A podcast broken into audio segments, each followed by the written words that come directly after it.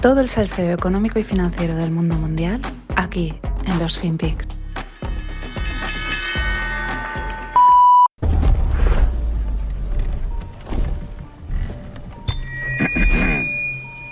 Listen up, people. You're headed for a climate disaster. And yet every year, governments spend hundreds of billions of public funds on fossil fuel subsidies. Imagine if we had spent hundreds of billions per year subsidizing giant meteors.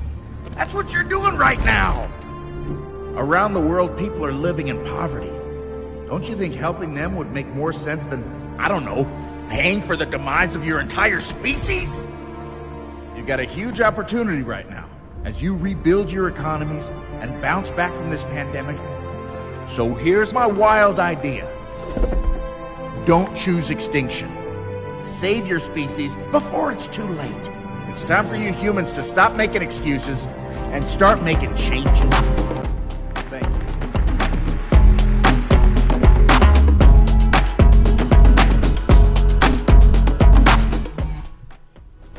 ¿Qué tal, no financieros? Último podcast de la semana y esto que veíais es un Velociraptor. Esta gente se le ha ido la perola.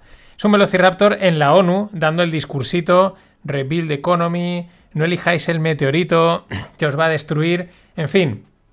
Es algo como una mezcla, pero un Velociraptor mm, estilo Jurassic Park. No os creáis que es en plan de estos de colorines para los niños. No, no, no, no, no. Eh, es un Velociraptor como los de Jurassic Park, ahí dando el discurso en el atril de la ONU a los de la ONU, ¿no? A la gente mayor, pero con un discurso infantil, ¿no? Totalmente. Eh, no elijáis el meteorito, elegir salvaros, ¿no? Este rollo, la turra esta, eh, mediática, climática, eh, a tope, pero es que se les ha ido la cabeza, o sea, es un velociraptor, o sea, es... Yo creo que están contra las cuerdas, ven que la gente al final dice, oye, déjate de rollos, déjame hacer mi marcha, y, y ya no saben ni por dónde salir. De hecho, ayer veía un vídeo de también relacionado con el COP, ahora os contaré lo que es el COP, eh, en el que parece ser que está habiendo recuperación económica después del tema del COVID y tal, pero no es buena.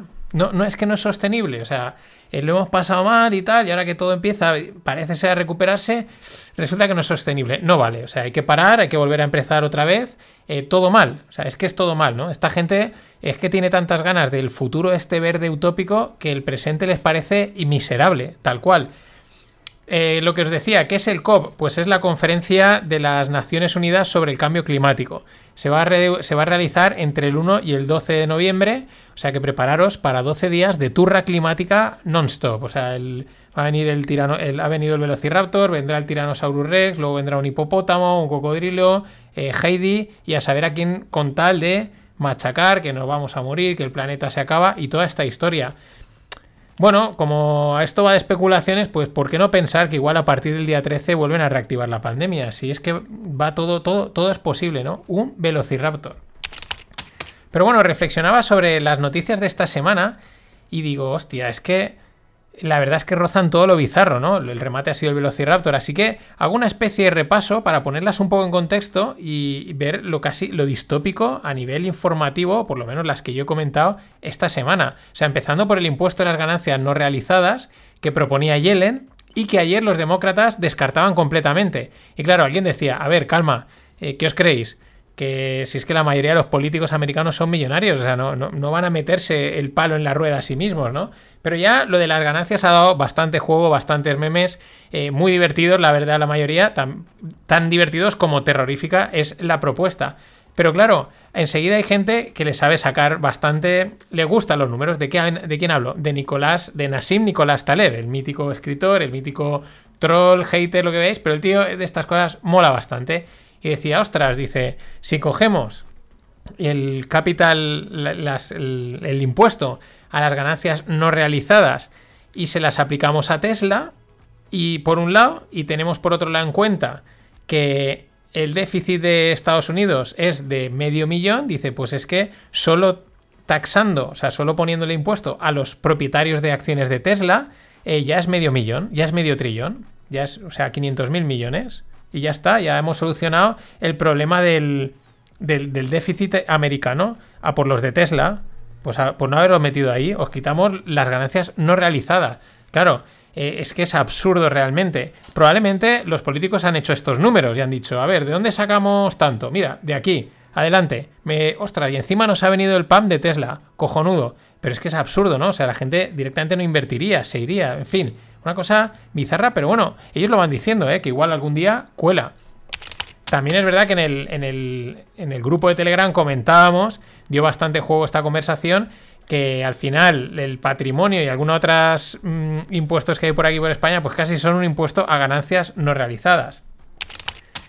Pero siguiendo con Tesla, porque esta era la otra noticia de la semana, pero es que han salido un poquito más, ¿no? Para hacerlo un poquito más bizarro, ¿no? Más, más distópico, por así decirlo.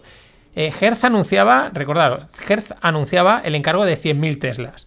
Y claro, con esto la cotización de Tesla se disparaba un 13%. Llevaba, llegaba al trillón de capitalización y haciendo a Elon Musk, vamos, no solo el más rico, sino es que más valioso que muchas compañías cotizadas de gran nombre. No compañías perdidas del SP500, sino hablamos de, creo que era Coca-Cola, Visa, o sea, una, auténtica locura.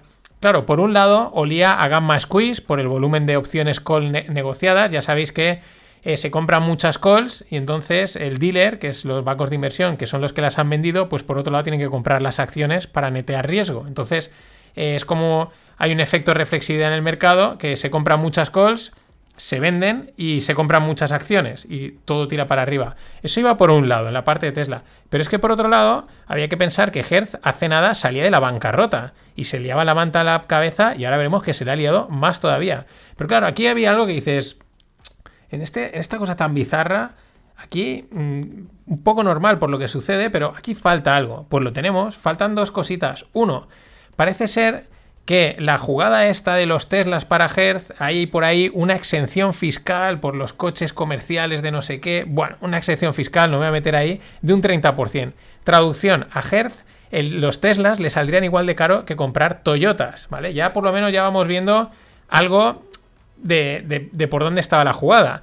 Pero es que luego la dicen, espera, redoble de tambores. ¿Cuál es el redoble de tambores? Bueno, Hertz, el plan de Hertz es le encarga 100.000 Teslas a, a, Tesla. Pero es que luego se los pretende eh, alquilar o hacer mediante leasing a Uber. Por lo menos la mitad, por lo menos hasta 50.000. dices, ¿pero por qué? Pues que lo haga Uber, ¿no? A lo mejor es que Uber no tiene dinero, no se quiere meter en ese fregado y dice, hazlo tú, que estás en una bancarrota y si quiebras un poco más, pues ya estás quebrado, pero no nos pases a nosotros el, pastel, nosotros te pagamos por los Teslas y, arreando, ¿no? O sea, fijaros, pero es que hoy salía la noticia que el CEO de GER dice que 200, no, que perdón, que 100 no, 200.000 Teslas van a encargar. Toma ya. O sea, vamos, esto es una locura. Y siguiendo con valoraciones locas, sé que no toca, pero como el podcast lo he variado un poquito, pues lo meto aquí. Lo de Shiba que todo el mundo me pregunta, pues sí, sí va a pegar un pump, eh, vamos, una subida de no sé cuántos por cien en pocos días y bueno, evidencia lo que es el mercado cripto, la locura del mercado cripto, que esto va de, de irracionalidad, de Tether por aquí, yo qué sé, de mil cosas menos de, ración, de cosa racional y de valoración. Esto es lo que me hace gracia, porque la gente, el PAM de Bitcoin de hace en 20 días subir un 50% es, ah, eso está de puta madre, joder, valoración buena, ¿eh? 20 días un 50%. Pero luego el PAM de Shiba, ah, no, eso es una mierda. Venga, es todo lo mismo. Este mercado funciona así y hay que entenderlo y probablemente todas las criptos sean lo mismo, aunque chirríen los, los, los, en los oídos. Y con esta, pues igual que Elon Musk ya vale más que muchas compañías, pues Shiba, o sea, Shiba vale ya más que Deutsche Bank, no me parece desacertado, más que Delta Airlines, más que Credit Suisse. Una cosa que dice, pero ¿estamos realmente en, el metaverso? ¿Estamos en una simulación que decían? Bueno, hay quien decía, estamos en una simulación y Elon Musk es el que la controla, o sea, no tengo ninguna duda. Y ya que hablamos de ir to the moon, pues ahí nos vamos al espacio. Los americanos ya están experimentando con cultivar plantas allá arriba. Sí, sí, plantas comida. Eh, bueno, y además todo con, una visión a, misiones de larga estancia. Eh, no está nada mal, la verdad, eh, llenar el espacio de coliflores, lechugas y tomates. Hoy, en el podcast de hoy, es que os dais cuenta que entra de todo. Pero es, así, ¿eh? El Agricultural Research Service lo publicaba y, pues, ¿por qué no? Mirar la luna y... No, mira, es que en esa cara están plantando tomatitos del Perelló. Y ya que miramos al espacio, miramos al horizonte. Ese es el que se rumoreaba que iba a ser el nombre de Facebook, el nuevo nombre, iba a cambiar con vistas al metaverso, ¿no? Su foco es el metaverso este y de hecho ya tiene una plataforma llamada así, Horizon, y se rumoreaba ayer a última hora, yo llegué a pensar que, era así, lo llegué a tuitear, pero no, parece ser que finalmente el nombre va a ser Meta. Nos hemos quedado como despagados, ¿no? Meta. Sí, a mí me recuerda lo de Meta a, no sé, Meta, a metanfetamina o algo así, ¿no? Como era en, la serie esta de la, el que hacía Meta, que ahora no me acuerdo el nombre porque me he quedado totalmente en blanco. Pero bueno, con la ristra de noticias que llevamos hoy, que llevamos esta semana, más propias del metaverso que otra cosa, pues claro, ahora hablar de la reunión del ECB, hablando de inflación, de tipos de interés, es que suena tan a principios de octubre, es que suena antiguo. De hecho, ayer salía el dato de la inflación en España que se situaba en el 5,5%, pero comparado con Shiba, Tesla, es que es como aburrido, ¿no? Es como, ostras, que estamos en el siglo pasado o qué. Es que esto va rapidísimo. Lo dejo para el lunes. Seguimos con las cosas bizarras y distópicas. Dos cositas y cambiamos de tercio. El alcalde de La Gomera, aquí en las Islas Canarias, propone bombardear el volcán Cumbre Vieja para modificar el curso de la lava. Esta es una, ya sabéis, si no estáis aquí en España, pues que este volcán lleva ya más de un mes emitiendo lava y bueno, tirando ahí a lo bestia. Y bueno, pues esta propuesta, que podría parecer loca, el tema es que el gran Patton, el general Patton, ya lo hizo en Hawái en la Segunda Guerra Mundial. Y ya digo, no consiguió desviar la lava. Pero ya lo hizo. O sea, el tío dijo, esto nos está tocando los huevos porque esto sale unos trozos que nos llegan aquí al puerto tal y bombardearon el volcán. Y no fue el primero, ya lo propusieron en 1880. De locos. Y ya el remate es esta noticia que salía el otro día en Twitter y es que me parece, no es de finanzas, no es de economía, pero hay que comentarla. O sea, es una chica, además está posteado en, en Instagram, que se le muere el padre y en el funeral la tía abre la caja y se hace una foto para subirla en Instagram, no se ve al padre, ahí el, difunto, pero posando, ni llora, está haciendo el típico postureo, de verdad. Metaverso puro y duro.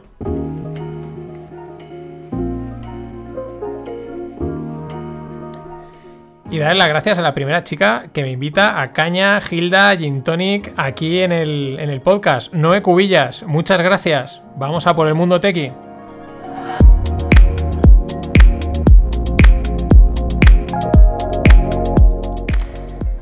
Y en el mundo tequi seguimos en lo loco. Eh, hace unos días, Ibai, el mítico youtuber, streamer o lo que sea, de, vamos, eh, creador de contenido a lo bestia, organizaba el primer campeonato del mundo de globos. No tiene que ver con startups, pero sí, porque al final son ideas mm, locas que al final cuajan, ¿no? Y dan lugar a, nuevos modelos de negocio. Bueno, el tío montaba el primer campeonato de, logo, de globos, lo retransmitían, aquí era, pues bueno, ganaba no sé quién. Eh, pues el globo es un globo hinchable de estos de cumpleaños, pues ir dándole y que no toque el suelo, ¿no? Bueno, pues ayer Shaquille O'Neal, Clyde Drexler, Charles Barkley, míticos jugadores de la NBA, junto con el presentador del programa de la NBA en la TNT, se marcaba una partidita de globos y jugaba así y sonaba así.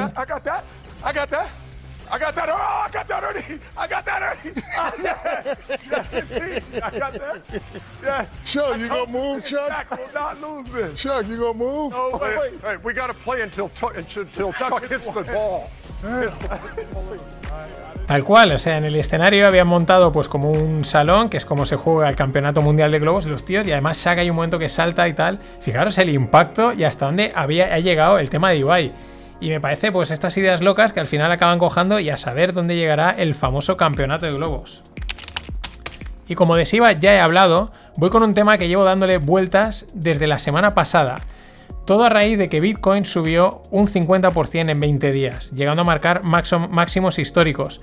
Eh, pasó de tener una capitalización de 800 billions a 1,2 trillones, es decir, 400 billions en 20 días. Dándole vueltas a este movimiento tan bestia, tan comprimido en 20 días, digo, aquí hay algo. Esto, aquí hay algo, o sea, no me acaba de, de, me chirría, ¿no? Dejándolo ya Tether, ¿no? Porque ya das por hecho que estaban por ahí haciendo las suyas, ¿no? Eh, ya aviso que lo que voy a explicar sigo sin tenerlo del todo claro, ¿no? Pero yo lo cuento. De hecho, pues eso, a Greg se lo, lo comentaré con Greg en el Stone Sambola. Pero bueno, Bitcoin cotiza en fracciones, es decir, la gente puede transaccionar hasta una 100 millonésima parte de Bitcoin, esto es un Bitcoin dividido entre 100 millones. La mínima unidad es un Satoshi, es la mínima unidad de Bitcoin. Ahora la pregunta es, ¿cuánta gente puede comprar un Bitcoin a 60k o a 10k? ¿O cuánta gente lo habría comprado? ¿Estaría dispuesta a soltar 60 o 10k así de golpe? O, pensando en multimillonarios, cualquiera, pero en la gran mayoría de la gente que tiene Bitcoin, digamos que poco.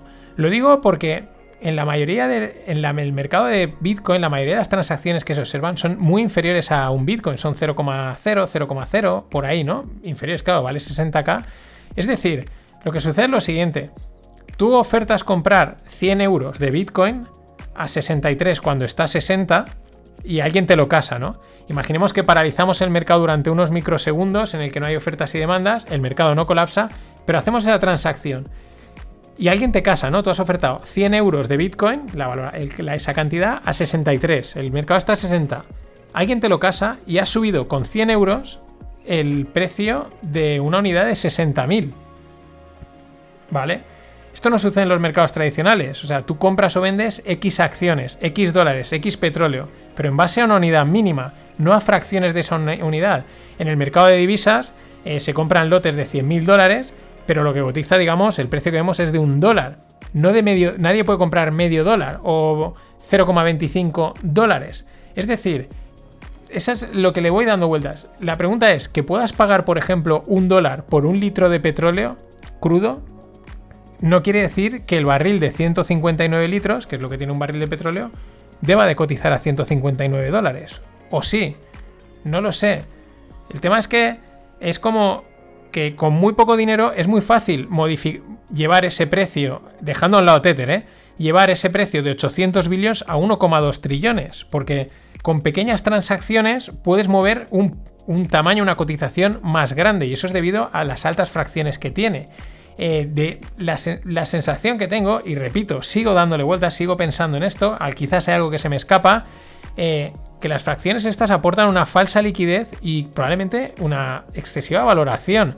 Eh, repito lo mismo, ¿cuánta gente había comprado un Bitcoin entero por encima de 4 o 5 mil dólares y en adelante? ¿Quién se habría cogido y hubiese pagado 20 mil dólares? Y si veis los exchanges, la gran mayoría de las transacciones son muy inferiores a un Bitcoin completo.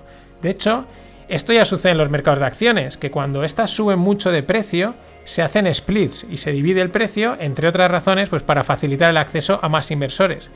También está claro que podríamos decir, bueno, tú fijas el, con, una con una acción fijas el precio de la empresa al completo. Ya, ya, pero al menos se ha transaccionado una unidad mínima completa, no fracciones de unidades. Ya digo, lo hablaré ahora luego con Greg en el Stonks Bolan Prima y que esta semana lo grabamos un día antes por, por cuestiones de agenda, pero seguiré dándole vueltas y espero vuestras opiniones, porque aquí hay tema. Eh, también lo digo porque se han hablado y parece que empezaban a salir, luego se han paralizado las fracciones de acciones y esto podría también impactar en cuanto a aportar más, más liquidez y hacer subir los precios. No sé. Por último, y sin dejar Bitcoin, Peter Thiel, el fundador de PayPal y de mil empresas más, eh, todas de última tecnología. Thiel es probablemente uno de los nombres más importantes en Silicon Valley. El tío está metido en todo, es un innovador nato y sabe más de lo que dice. ¿Y ahora qué ha dicho? Ha dicho que en el año 2000 se juntaron en el Caribe entre... O sea, se juntaron en el, Caribe para entre PayPal y eGold eh, crear una solución de pagos interoperable y con ello acabar con los bancos centrales. En el año 2000. El tema es que las cosas no salieron bien por problemas legales de Eagle y la lección que aprendieron es que eh, para esto hace falta hacerlo de forma anónima.